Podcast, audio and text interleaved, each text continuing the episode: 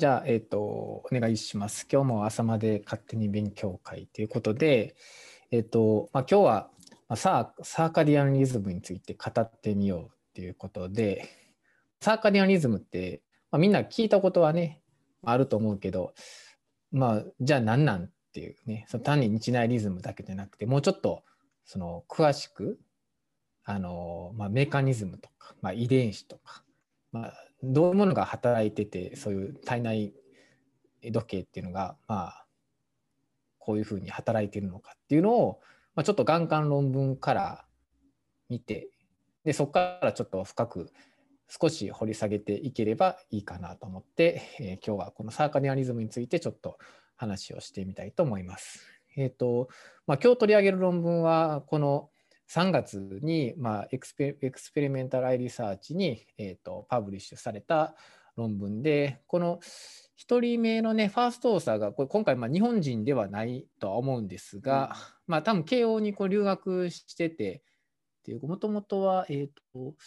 どこや？どこの所属になってるの ?え、A は慶応ですね。A は慶応なんやけどね、これ、これ何やろな、これ。分からへん。書いてへんねんな。書いてへんのかどっかにちょっとなんか分からへんけど、まあ、多分ね、留学してるところで、まあ、基本的にはまあこう慶応の仕事って考えてもらったらいいかなと。で、まあ、タイトルはサーカディアンクロックが、まあ、ラクリマグランド、まあ、涙腺で、涙腺のその涙の分泌をレギュレートしていると。いうような話で、まあ、サーカディアンクロックと、まあ、ラクリマルグランド、まあ、ティアスクリーションっていうことがどうなっているか、どうあのお互いまあ、影響し合っているかっていうことの論文ということになります。で、まあ、このタイトルからも分かるように、まあ、目的とコンクルージョンはまあすごくシンプル。まあ、だからサーカディアンリズムについて、まあ、ラクリマルグランドで、まあ、ティアスクリーションについて、まあ、ちょっとそのその点に関してちょっと評価して、まあ、見てみましたっていう話で、まあ、結論としては、まあ、このサーカディアンリズムが、まあ、涙腺の中にもあって、それがティアの涙の分泌をコントロールしてますよっていう話です。まあ、すごくシンプルで、まあ、まあ、もともと命題があって、それをきっちりマウスを使って調べましたというような話になります。で、じゃあ、そもそもじゃあ、サーカディアンクロックってじゃあ何なのかということで、まあ、これはもうみんな知ってると思うけど、まあ、人のね、生物時計っていうのは、まあ、実は24時間じゃないと。24時間、まあ、プラスアルファっていうことで、24時間にちょっと長いということが知られていると。で、それを、まあ、その遺伝子のいろいろ分かっていく中でこの遺伝子の制御とかある遺伝子働くことによってそれをまリセットしているとリセットしてまた24時間に戻しているというのがちゃんと働いているから人間はこの、まあ、いわゆる体内時計で、まあ、朝ぐらいになったら別に目覚まし時計をかけてなくても勝手に目覚めて覚めたりとか、まあ、いろんなホルモンのバランスとかそんなんも全部こうそういうものによってリセットされていると。で逆にそれが狂っちゃうと、まあ、体調悪くなってしまったりするし、まあ、簡単な話で言ったら、ね、あるいうあの、まあ、飛行機乗って全然違うところに行くと時差がどうしてもあるので、まあ、どうしてもクロックが変わってしまったりする。なかなかすぐには戻らへんかったりとかするんでね。で、まあ、そういうのを、まあ、いろいろ、この、まあ、制御しているものがあると。それを、まあ、サーカディアンクロックというと。でこれはまあ人の中ではどこでまあ主に制御しているかっていうと、まあ、脳の中の消化体っていうところで光によって制御していると。でそのホルモン制御しているホルモンっていうのがまメラトニンであると。だかまあメラトニンってまあみんな聞いたことあると思うけど昼間ではメラトニンが低いと。で夜にはそれが10倍何十倍にもなって分泌されて、まあ、しっかりこうまあ、熟睡もできるしだから睡眠の話とかになるとこのメラトニンをしっかり分泌することが大事と。で逆に最近スマホとかがあるけどあれを、ね、寝る前にこうずっと見てるとこのメラトニンの分泌が下がってしまったりするんだよね。だからうまくこう入眠できなくて、まあ、いろんなあ睡眠障害も起こるし、まあ、それが結果的に言うと時計の乱れにつながって、まあ、ここに書いているように例えばがんとか疾患管リスク糖尿病肥満とか、まあ、いろんな健康問題とまあ関連しているっていう報告がまあ数多く出てるので、まあ、こういうクロックをしっかりまあうまくちゃんと回るように制御して整えるってことが大事だよと。で話で言うと、まあ、涙の話ね涙腺の話に、まあ、注目しているわけやけど、まあ、涙液自身もやっぱターンオーバーのそのサーカディアンクロックがあるというふうには前から言われてて一般的に言うと、まあ、午前中よりも午後の方がまあ、液量が多いと言われている。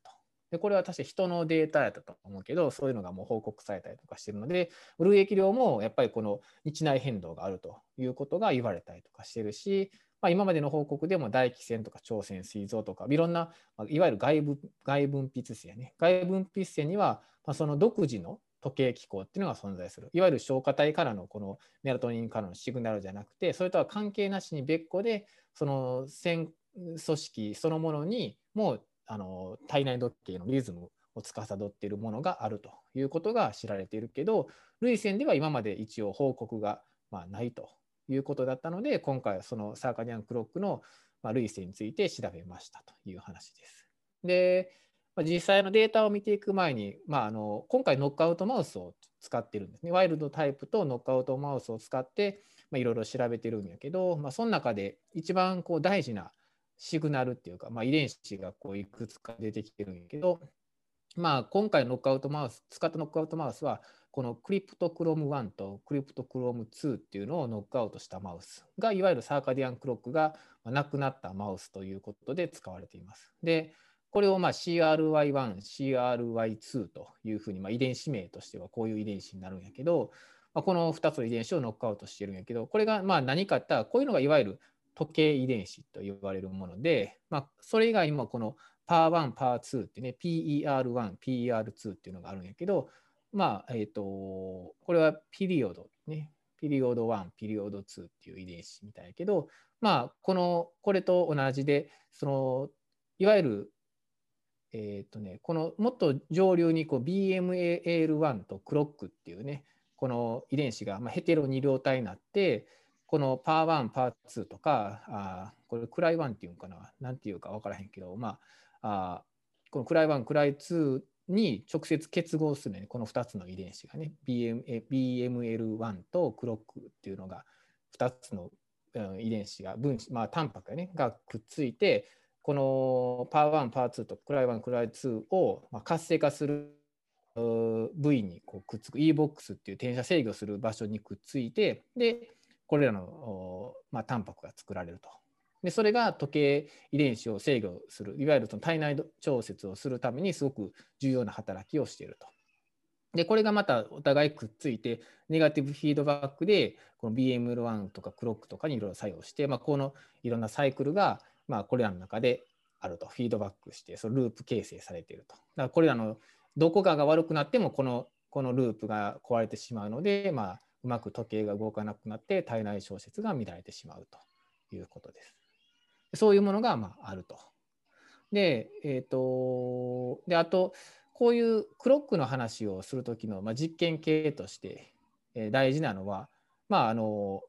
ライト、まあ、光ってるね、いわゆる日中と夜とっていうのをうまく分ける必要があるので、まあ、マウスの実験とかでするときには、この何時から何時までは、まあ、いわゆるあの昼間の時間、半日は昼間の時間、で何日何時か何時まで半分はまあ暗くして、まあ、あの真っ暗にするということになってで、今回の実験としては、いわゆる朝の8時から夜の8時まで、12時間は光をつけた、いわゆる状態で飼育しているけど、夜の8時から朝の8時までは、まあ、言った電気を消しているという状態ので設定しています。で、それともう一個別であの実験系を組む必要があって、いわゆる一日中真っ暗にすると。いわゆるその人の体内時計っていうのはこの光を浴びることによって、まあ、リセットされたりとかしてまた調節されていくのでその光刺激をなくす状態いわゆるずっと真っ暗の状態にすると。要するにこれだとその体内時計がうまくワークしないはずだよね。光が入ってこないから。でそうすると体の中だけのクロックだけで反応する。動くはずなんで、まあ、そういう条件として2つ A と B っていうあいわゆる光とあ日中と夜間をのある場合と夜しかない場合とっていう2つの形で実験を行いました。でまずは、えーとまあ、ワイルドタイプでまずラクリマルグランドのからのあの涙の分泌量をチェックしてみましたってことでこのフィギュアの A がワイルドタイプのいわゆる、えー、半日日中半日夜といわゆる普通の条件下で、まあ、あのマウスを買ってで、4時間ごとに涙の分泌量をチェックしましたと。で、まあ、これで見ると、まあ、どう変わったかなと思うかもしれんけど、まあ、結論でしたら、この P 値がね、P が0.001以下なので、まあ、これには変化がありましたよ、優位に変化がありましたよということを意味している。だから、いわゆるワイルドタイプでは、こうやっぱ類液量に変化がありますと。ライトとダークの条件で。じゃあ、ダークとダークの条件ではどうかと見てみると、まあ、ちょっと形がね、このライトとダークの条件とは少し違うけど、やっぱりこれも類液量にまあ1日ずっと見ていくと、まあ、変化がありましたと。P 値が0.001以下なんで、これも優位に、まあ、この1、2、3、4、5、6点、1日で4時間なんで6点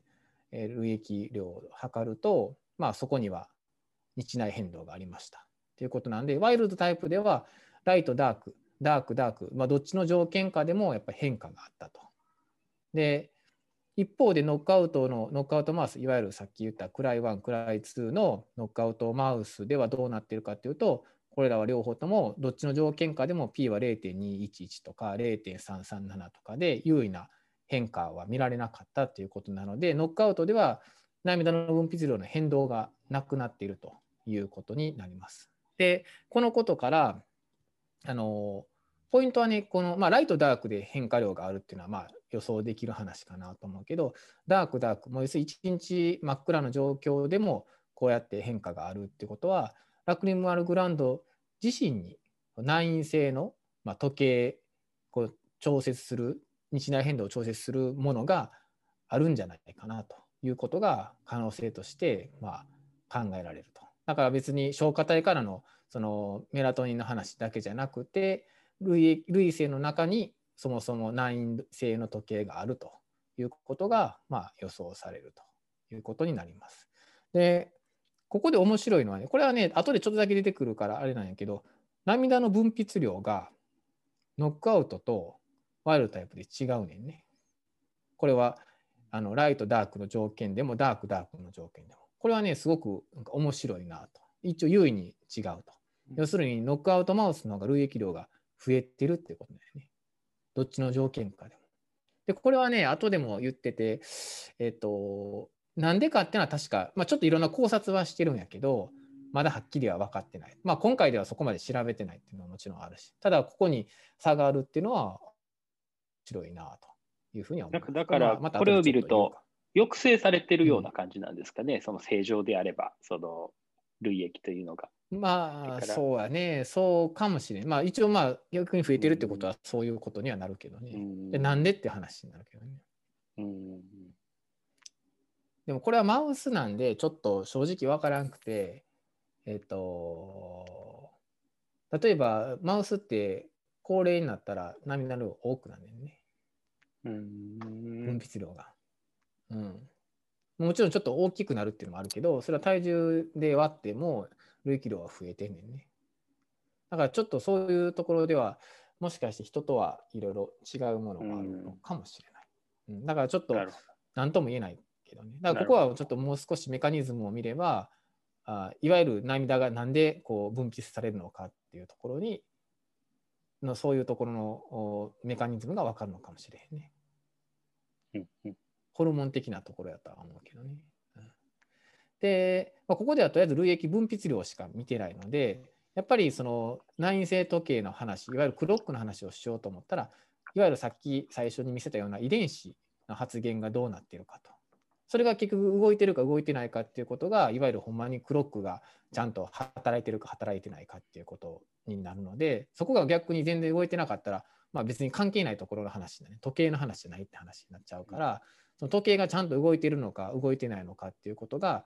大事だとだからこのクロックジーンっていうのの発現をまあちゃんと解析しましたと。でさっきと同じように累液量と同じように4時間ずつ、まあ、1日6回そののポイントでこれは類線を取ってるのかな。だからラクリマルグランドを取ってきて、で、それでそれそれぞれの遺伝子発現を見ましたと。で、見た遺伝子っていうのはさっき出てきた、まあ、あのパワー1ね、PER1 の1、2、3っていうことと、あと、クロック、BM BMAL1、ま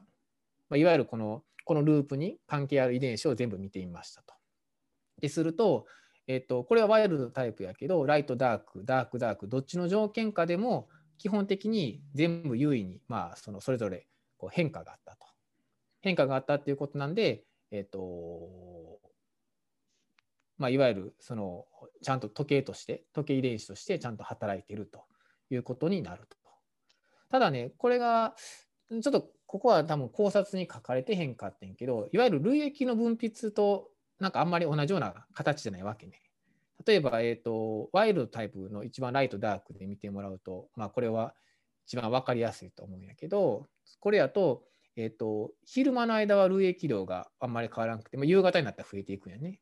こうやって12時、16時、20時になると類液量がちょっと増えているように見えると。これちょっと有意差検定、ここのそれぞれの時間の間ではしないから分からへんけど、まあ、これって人の話と一緒やね。朝よりも夕方の方が多いっていうこと。でもただ、それとこの時計遺伝子の発現量とはあんまり関係ないね。時計遺伝子では、例えば、これライト、ダークになるときに、あのこのパワー1、パワー2とかパワー3とかが、まあ、ピークになっていくんやけど、発現レベルが、ね。で、その後また落ちてって、いわゆる普通の0時4時とかと一緒になるから例えばで言ったらその累積量が多くなるときに例えばこういうパワー1とかパワー2が上がっているとか言うんやったら何かそこの発現量と関係あるっていうのが言えるかもしれへんけどこれで言うとなんかそこの累積量の分泌とこのいわゆる遺伝子発現との場所が一致していないのでちょっとこれが何やろうななんでだろうなっていうふうには思う。もし俺がこの論文をレビューするんやったらそこはなんでなんていう話は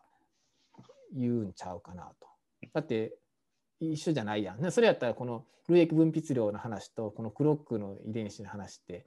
なんかそこは合ってないやん。ただ単にそのリズムがあるっていうだけであってこれとどう関係してんのっていう話になるので、そこは、ね、あこの著者に聞いてみたいなそういうのはどう考えているか、うん、まあ、ここでは示してなかったとしても何を考えているのかなっていうのはちょっと聞きたいなっていうところかな。で、あとは、まあ、ライトダークはいわゆるワイルドタイプなんで、普通の、まあ、こういうふうに綺麗なリズムであって、で、ダーク、ダークでもどうか。これがまあポイントになると。で、ここでも同じように、あの、優位差があれば、やっぱこれは内因性の時計があるというふうに考えられるんやけど、結果としては、これがまあ優位差が一応あるということなので、うん、いわゆるライト、ダークの環境下では、あ一応ね、このクロックを除くすべての遺伝子では発言見ても。まあまあ、要するに、両方どっちの条件でも、まあ、一応リズムがこう、遺伝子発現のレベルでも見れたということなので、まあ、ここで結論としては、ラクマグランドにも機能的な外日時計が存在するということは、まあ、言えるんじゃないかなと。このでもその外日時計は光に依存していないっていう、していない、そうそうそう。そうそう、う。ん、普通のいろんなものは、この消化体からのメラトニンの分泌によって制御されてるんね。うん。けど、まあ、それと関係ないところでこうやってあるってことなんでその組織そのものにも時計があると。でこれは細胞そのものにも時計があるっていうのも言われてるで、まあ、例えば培養細胞でも実際そうやって時計の動きをしたりとかするね。だから体全体っていうマスの考え方もあもちろんあるんやけどもっともっとナローに行った時に細胞そのもの、うん、組織そのものにもそこには時計が存在しているものもあると。いうことになる。あとこれその実験の前って、その、どれぐらいこのリズムに順応させてるとかっていうのはあるんですか？それはね、すごいいい質問で、あの、それは俺も思って、で、ただそれはちょっと見てへんか分からへん。俺も今、あの、これを読み出した時に、今、今日プレゼンしだした時に、どれぐらいしてるんかなって思って、ね、自分に説明しながら。でもちょっと読んでた時にちょっとそこはあんまり考えてへんかったから読んでへん、見てへんなるほど。ちょっとあったかなわからへん。ちょっと後でまた見てみる。グラでなんかあの、リズムをちゃんとその日大変動するじゃないですか、うん、あの防水の量が。で、それを見るためになんか、何日とかって決まってたと思うんですよね、その順応の日数が、まあね、そうじゃないとな、なんかおかしいよね。そうだと思います。だから、これも多分そういう、こういうね、外軸図リズムの実験系では決まってそうですよね。決まってるかもしれんけどね。まあ、決まってそうやね、うん。そうじゃないと、だってな、そこのバイアスがかかってしまいそうっていうか、多少影響されてしまいそうやね。うん、ですよね。うん。でもね、書いてないと思うねんな。うん。うん。少なくともここには、えっ、ー、と、うん、書いてなさそう。なるほど。うん。でも多分、あると思うよね。うんですよね。うん、うん、そういうのは、だからこういうのもやっぱりその、逆にそれをしてなかったら、まあ、逆にちょっと書いてへんかったりしたら、レビュアーとしてもやっぱ言わなあかんポイントになるよね。うん。なるほど、そうですね。うん。それはどうなんていう話。うん、だってそこに影響を受ける可能性は当然あるやろうしね。うん。まあ、とりあえず、ラクリマランドはそういうものがおそらくあるだろうということになると。で、今のはワイルドタイプだったから、じゃあ、あのいわゆるノックアウトマウスではどうかっていうと、まあ、これはまあ予想通りやけど、やっぱりまあ何も動かないと話になる。だからやっぱりその遺伝子が、時計遺伝子がなくなると、まあ全然環境、この光の条件、ね、ライト、ダークでもダーク、ダークでも全部、まあ、フラットになってしまう。要するに日内変動が全くないということなので、ピーチも全部、あの、ね、0.05以上という話になるということです。うん、で、まあ、この論文としてはここまでっていう話で、まあ、一応研究のまとめで言うと、まあ、こうやって夜行性の野生型マウスの涙の分泌量は、まあ、ライト、ダークの条件では日内変動があって、まあ、ずっとダークの条件でも、あで、そんでダークのなるときにピークを示すと。あそうそうそう。だからいわゆる夕方の方、夜の方に、まあ、ピークが出てくると。であと、ダーク、ダークの条件でも、この時計遺伝子の振動っていうのが持続しているっていうことなので、やっぱりそのラクリマグランドそのものにこの時計遺伝子があると、それを日内変動を司っている部分があると。もちろん多分光の刺激の方がもちろん変化量は大きかったので、あのまあ、メインはもちろんそっちからかなと思うけど、まあ、ラクルマグラウンドそのものにもあのその特形遺伝子っていうのが存在しててそれが西内変動のに影響を与えているということだと。でそのノックアウトマウスではその振動が消失するしあと、まあ、さっき言ったようにノックアウトマウスの平均の涙の量っていうのは光の状態にかかわらず野生型マウスよりも優位に多いと。でこれに関してはやっぱりまたもうちょっといろいろ考察して考えたりとかしていく必要あるのかなっていうところで。で展望として今後するとしたら、まあ、その時計遺伝子血素マウスの涙の成分とか、まあ、例えばなんで涙が量が多いのかとかもうちょっとそこのメカニズムを探っていくとかあとはドライアイの動物モデルとかねその場時計遺伝子はどう変わっているのかとかね、まあ、そういうのを見ていくと、まあ、もうちょっとその日内変動とドライアイとまあ、そういうことがあ見えてくるのかもしれへんなというところで。うん、で、まあ、これだけやとちょっとまあ面白くないっていうか、まあ、十分これでも面白いんやけど、まあ、もうちょっと深く掘り下げてみようっていうことで、あのまあ、さっきねあのメラトニンの話をしたと思うんやけどもともと光っていうのはまあ目に入ってくるやん。はい、目に入ってきてでそのシグナルがまあ消化体まで伝わって消化体がメラトニンを分泌してで、まあ、日内変動をね、まあ、その体内時計のいろんな調節をしてるんやけどそもそもじゃあ目から入ってきたものがど何に行くかって言ったらまあ皆さんご存知のようにこのメラノプシンでね。網膜のこの神経節細胞で発現しているいわゆる OPN4 ねオプシン4のいわゆるメラノプシンっていうもののところに入ってでそこからまあ、消化体の方に行くと。だからこのメラノプシンというのはすごく重要で、あのまあ、外日時計の調節をしたり、動向収縮したりとか、まあ、いろんなことに関係あると言われていると。で、このオプシンっていうのはね、もともと眼科やったら、それは当然誰もが知っている、まあ、ロドプシンとか、まあ、いわゆる光受容体である脂物質なんやけど、それ以外にもいろんな、まあ、あ機能っていうか、このロドプシンファミリーっていうのは、他にもいろんな機能があると言われていてこの視物質以外の機能として最近注目されているのがこの OPN5 のあのニューロプシンっていうのが、ますごく注目されたりとかしてると。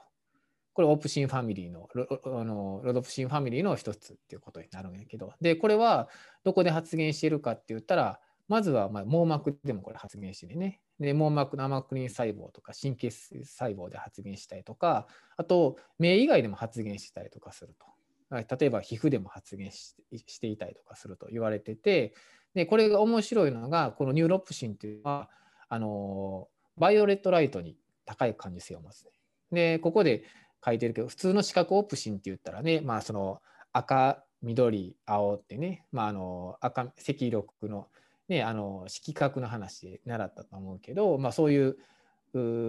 色の波長をまあ認識するんやけどこのバイオレットライトってそれよりもちょっと短い話になるやんか。400, 400よりちょっと短いとかそんな話やったと思うけどそういう光に高い可能性を持つと。で、まあ、この話をすると、まあ、日本のね眼科の先生やったらなんか violet light って聞いたことあるなということで思うとは思うんで、まあ、ちょっとそこら辺の話をもう少しこのオプシン5のニューロプシンの話をちょっと少しいくつかの論文を紹介したいなと思うんやけどこれはえっ、ー、とあの PNAS から2015年に出た論文なんやけどこのニューロプシンオプシン5これがまどこで発現してるかっていうのをいろいろ見た実験ででそれがいわゆる circadian のあ oscillation ねこの振動にまあどう関係してるかとかっていうのをこうちょっと見てるや論文なんやけどでこれで見るとこのニューロプシンっていうのはさっき網膜で発現してるって言ったけど実はこう角膜でも発現してるっていうことが分かってでこれはどういう実験かってマウスの、えーと、角膜とか網膜を取り出してきてで X ビボで実験してね。であのルシフェラーゼパー2にルシフェラーゼがくっついたマウスで要するにパー2の発現が上がるとルックの光が出てくるっていうそれによって、まあ、遺伝子の発現を、まあ、そのずっとあのフォローアップできるとモニターできるっていう話だよね。でさっきのサーカディアンと同じようにこう光の条件をね変えると。で多分0度180度っていうのは、まあ、そんな俺この論文きっちりを読んでるわけじゃないから、まあ、大体の概略しかちょっと分かってへんかもしれへんけど要するに多分反対側を見てるよね。だから明るい光があるところと逆側は暗いくなってるから、多分そこを見てるからだからライト0度と180度でこう、まあ、光の入ってる入ってないが逆になってるんやけどでそれでこ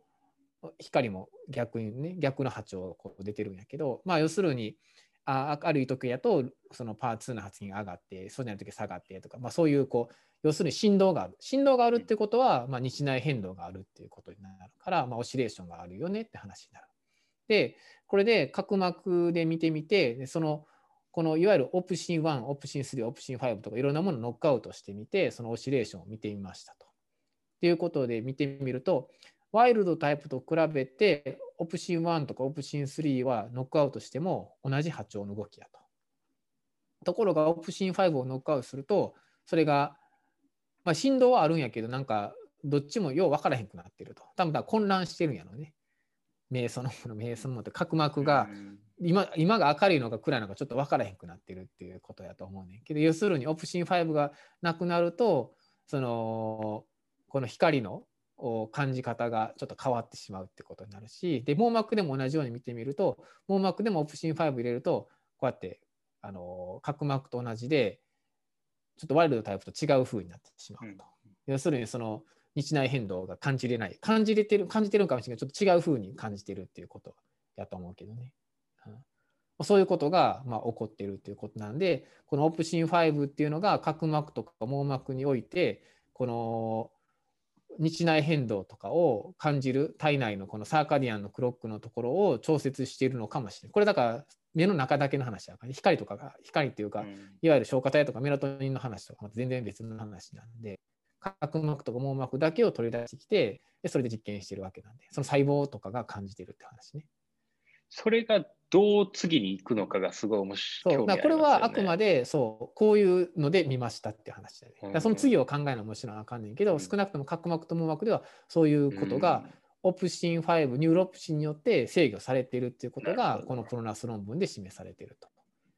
でもう一つこれが Nature Cell Biology に載った2019年の話、まあ、ちゃんと立派な雑誌に載ってんねんけど、これはこのオプシン5っていうのがドーパミンの分泌をいろいろ制御しててこのマウスこれマウスのやつなんやけどマウスの目のその血管の最初の発生においてすごく重要やと。 violet light がめっちゃ大事っていう話なんだから。網膜血管の話。でこれはどういうものかっていうと例えばノックアウトします。このオプシン5をノックアウトするとどうなるかっていうとこの右と左のね写真があるけど左はまあ血管がいっぱいあるけど右はないと。これが右がノックアウトやね。うんだだからあのノックアウトマウスではこの網膜血管これはヒアロイド血管やか網膜血管じゃないよね。えっ、ー、と、この網膜の目の発生の硝子体に出てる血管うん、マウスのがちょっとよく知らないですけど。うん、要するになんか最初の vascular development の最初の部分で多分ここでこけてしまうってことで、オプシン5がなくなっちゃうと。でそれがこのグラフでも同じようにねこうやって差が出るよっていうのをもうちょっとその分かるように統計学的解析できるように、まあなんぼかっていうのを数字で出したと。でこの右上のやつがじゃあなんでこうやって血管の development に差があるかっていうのを考えた時にこのドーパミンに注目してんねんね。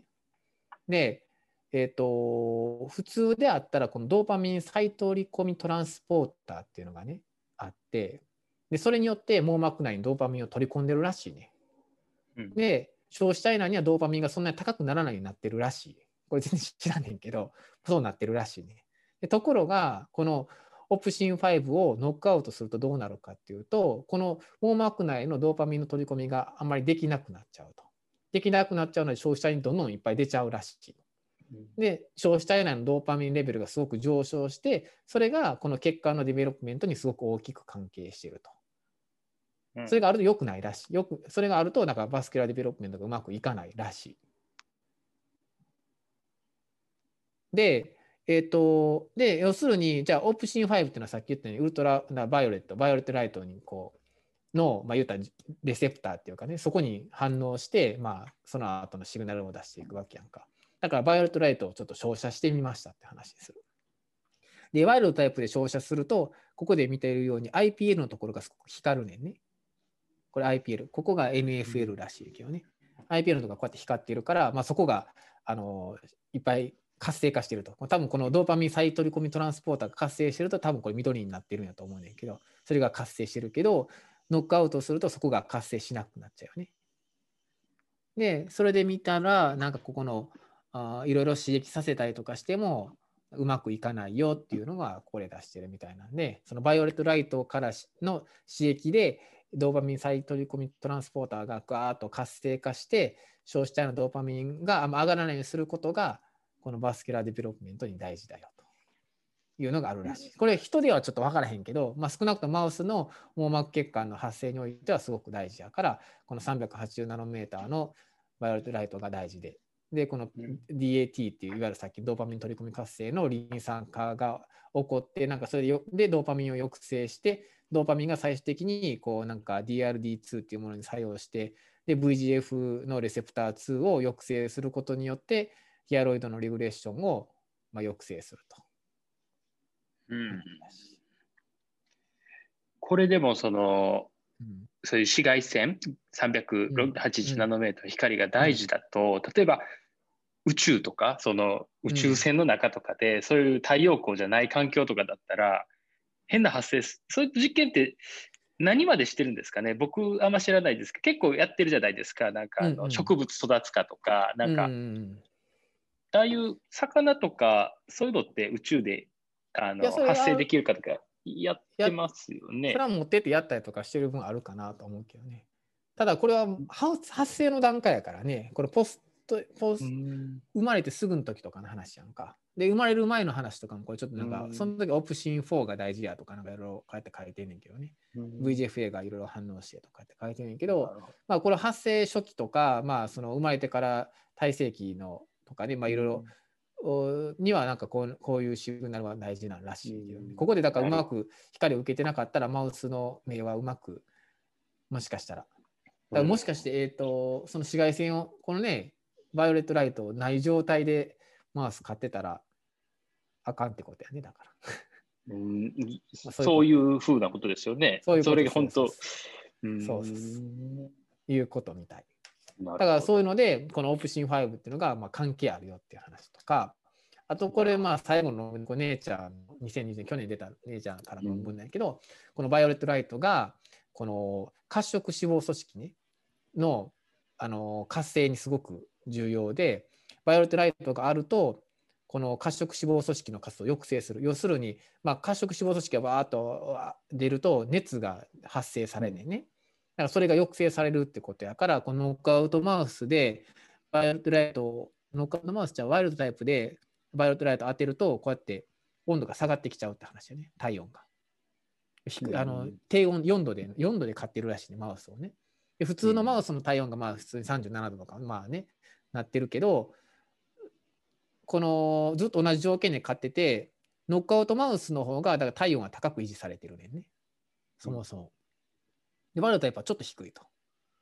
で、そこでバイオレットを入れると、なんか、violet はやっぱさらになんか減っていくんかな。ちょっと待ってな。うん、そういうことそうやね、そうそうそう。だから、うん、あの violet light の刺激が入っちゃうからね、 wild type だとね。うんうん、で入、入るからさらに下がると。で、それをまあ解析してるのがこの右のグラフやけど、この傾きを見てんねんね。傾きがこっちの方がすごく下がってて、ノックアウトマウスだと全然下がらへんから、やっぱ violet がこのいろいろ刺激を与えて、オプシン5を刺激して、それでこういろいろ、いわゆる褐色脂肪組織の。要するにこれって人間の代謝活動にも多分関係あるってことになるね。 violet light が。うん、 violet light を受けることによって、この代謝が抑えられるのかな、これやったらね。いうことそういうことですよね。うん。だからこういう、まあもちろん網膜とかに発現してるし、皮膚とかにも発現してるから、まあいろんなところに発現してるんかもしれへんねんけど、オプシン5っていうのはね。うんこういうものが少なくとも目には結構いろいろ関係している部分もあるし、しかも血管とかにも関係したりとか、あとこういう代謝にも関係したりということがあるので、ちょっとこの violet light っていうのはいろんなものに実は知らん間に関係しているかもしれへんと。で、まあ、近視の話でね、この、まあ、慶応とかがやったりとかしてるけど、まあ、あの violet light がこのいわゆるオプシン5を介して、まあ、いわゆるその目の中の代謝を変えてたりとか例えば発生でこうやって変わってるから、まあ、生体内で実際成人マウスとかでどんだけ変わるかっていうのはちょっと分からへんけど、こういうものが何かトリガーになっていわゆる眼軸長を伸ばすようなこととか、まあ、角膜の変形を起こしたりとか何かっていうのはもしかしたらあるかもしれへん。というのがまだ分からへんけど、まあ、あるかもしれへんなっていうので、まあ、十分調べてみる価値はあるのかなと。うん、だから面白いですね。ちょっとまあこのサーカディアンリズムから最後ちょっと離れていく話になるけどまあこういうのもまあありえるっていうかあるっていうことなんで。うん、このプロナスの PNAS の論文のこのリズムがすごい面白いなと思ったんですけど、このオプシン5がノックアウトされてると、まあ言ったら反応しないっていう結果だと思うんですけど、でもリズムがあるじゃないですか。そのリズムあるよね。乱れてる、その変わってないだけで、うん、その結構波形自体、リズム自体はあの正常とそんな変わらない、ね、まあ、変わらなくはないかもしれないけど、あるっていうのが、なんかそれがさっきのその、あの、うん、なんか、なんていうんですかね、その刺激がない状態だったとしても、ある程度その変動があるっていうことと、なんか関係する。まあそのだから定常のリズムっていうのはまあまああるってことなんですかね。その正常じゃなくても。そのそうやね。このだからまあえっ、ー、とだもちろんオプシン5ってじゃあどこまでこう関係あるかってところやいわゆるそのその体内時計の中でね。一般的にはだって他のものの方が言われてるわけやんか。そうですね。当然ね、うん、だから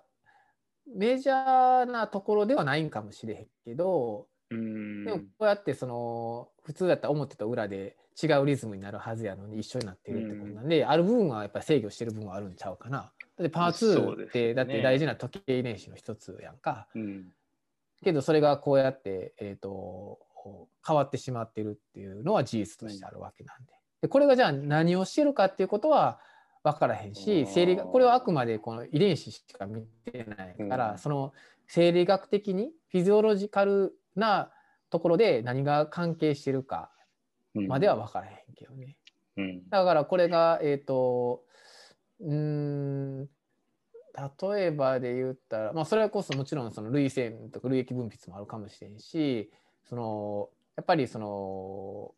無賃とかの発言とかが変わったりとか、あそういうのも変わったりしてるするかもしれん、うん、がんがん表面で言うとね。